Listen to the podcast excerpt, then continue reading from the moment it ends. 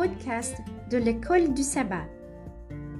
J'espère que vous allez bien et que vous appréciez ce moment avec Dieu. Je vous invite à prier pour demander les conseils et la bénédiction de Dieu pendant que vous étudiez sa parole.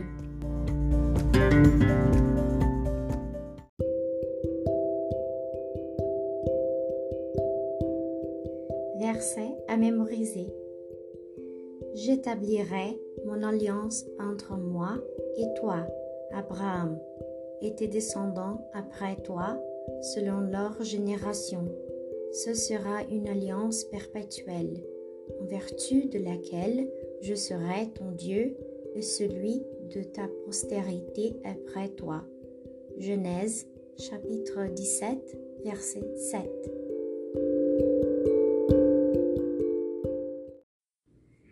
Les obligations de l'alliance. Car je l'ai choisi afin qu'il leur donne à ses fils et à sa maison après lui de garder la voie de l'Éternel en pratiquant la droiture et la justice, et qu'ainsi l'Éternel accomplisse en faveur d'Abraham les promesses qu'il a faites. Genèse chapitre 18 verset 19 Comme nous l'avons vu jusqu'à présent, l'alliance est toujours une alliance de grâce de Dieu faisant pour nous ce que nous ne pourrions jamais faire pour nous-mêmes. L'alliance avec Abraham ne fait pas exception à la règle. Dans sa grâce, Dieu avait choisi Abraham comme instrument pour proclamer le plan du salut au monde. L'accomplissement par Dieu des promesses de son alliance était cependant lié à la volonté d'Abraham de faire ce qui est juste et de lui obéir par la foi. Sans cette obéissance de la part d'Abraham, Dieu ne pouvait pas l'utiliser. Genèse chapitre 18 verset 19 montre comment la grâce et la foi sont liées. Elle s'ouvre sur la grâce. Je l'ai choisi. Est suivie par le fait qu'Abraham est quelqu'un qui obéira au Seigneur et fera également obéir sa famille. La foi et les œuvres apparaissent donc ici en étroite union, comme il se doit. Voir Jacques chapitre 2, verset 17. Remarquez cependant la formulation de Genèse chapitre 18, verset 19, en particulier la dernière proposition. Que dit-elle ici au sujet de l'obéissance d'Abraham? Bien que l'obéissance ne soit pas le moyen du salut, quelle importance a-t-elle ici?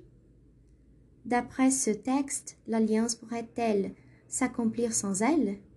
Expliquez votre réponse. Les bénédictions de l'alliance ne pouvaient être appréciées ou maintenues à moins que certaines conditions soient remplies par les bénéficiaires.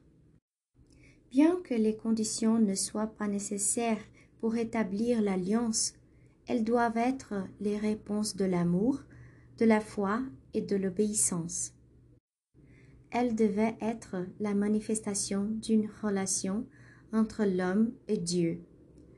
L'obéissance était le moyen par lequel Dieu pouvait accomplir ses promesses de l'alliance envers le peuple.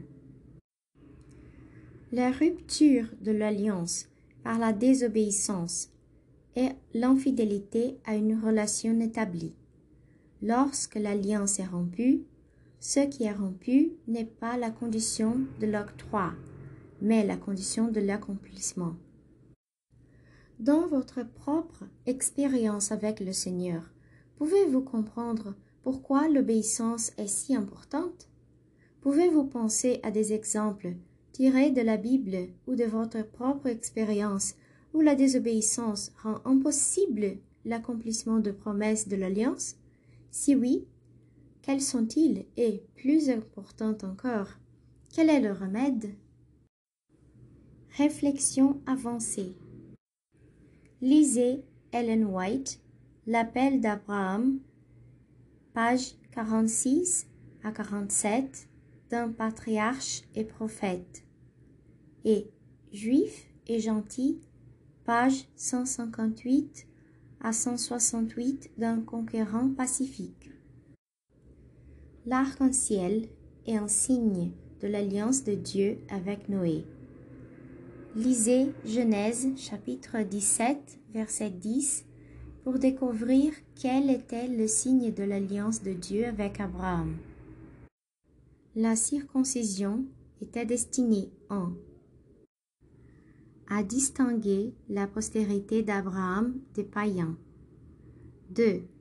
À perpétuer la mémoire de l'alliance de Jéhovah. 3. À favoriser la culture de la pureté morale. 4. À représenter la justice par la foi. 5. À symboliser la circoncision du cœur. Et 6 à préfigurer le rite chrétien du baptême.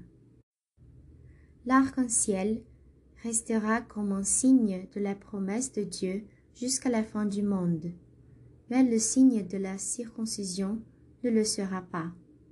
Selon l'apôtre Paul, la circoncision a été reçue par Abraham comme un gage de la justice qu'il avait reçue par la foi en Dieu.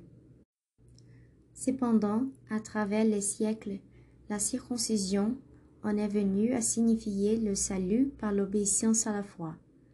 À l'époque du Nouveau Testament, la circoncision avait perdu sa signification. Au contraire, l'élément essentiel est la foi en Jésus-Christ, qui conduit à une vie obéissante et transformée. Lisez Galates chapitre 5 verset 6 Galates chapitre 18 verset 15 et 1 Corinthiens chapitre 7 verset 18 et 19. Discussion 1. Discuter de la relation entre la foi et les œuvres. Peut-il y avoir l'une sans l'autre? Sinon, pourquoi? 2. Beaucoup de croyants aujourd'hui encore sont soumis à la même épreuve que le patriarche, avertis non par une voix venant directement du ciel, mais par la parole de Dieu et des circonstances providentielles.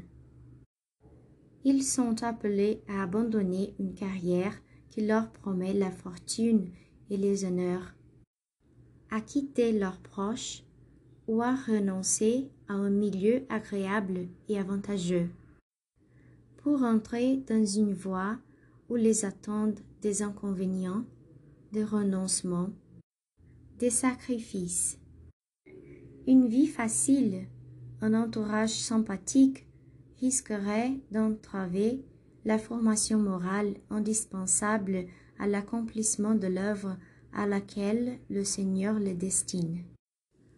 En conséquence, il les amène loin des influences et des conseils humains. Là où, n'ayant plus que Dieu pour ressource, ils pourront mieux le connaître.